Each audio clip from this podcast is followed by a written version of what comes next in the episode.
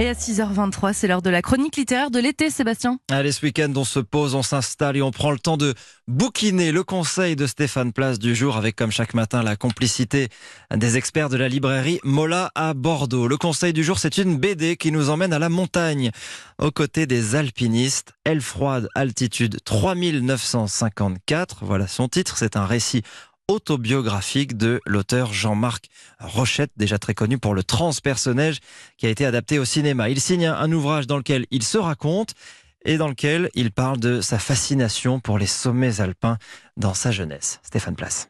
Une enfance à Grenoble, pupille de la nation, son père a été tué en Algérie, le jeune Rochette vit là, cerné par les montagnes avec sa mère. Fasciné par l'art, la scène d'ouverture de ce récit se déroule dans un musée.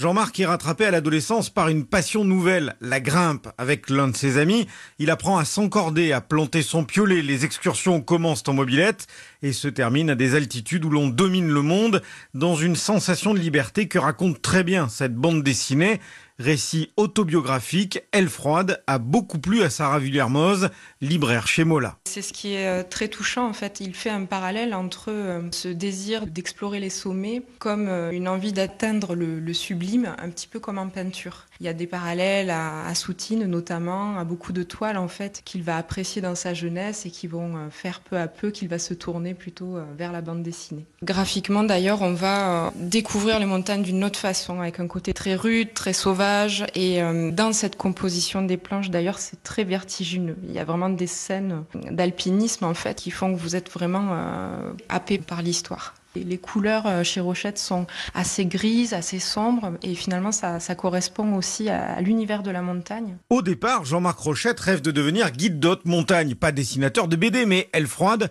ce sont aussi les drames, la perte de ses camarades et son propre accident qui le conduit à l'hôpital, défiguré par une pierre reçue en plein visage durant une ascension en 1976.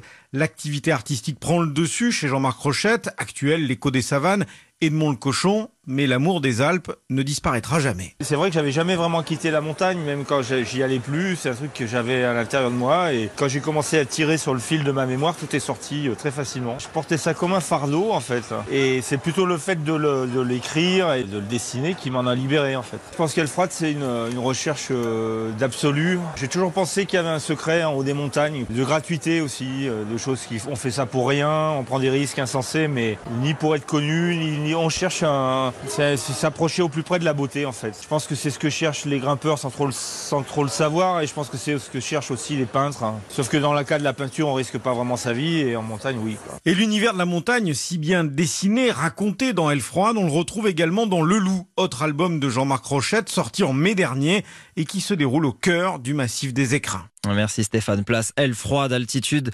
3954. C'est donc une bande dessinée signée Jean-Marc Rochette et c'est chez Casterman.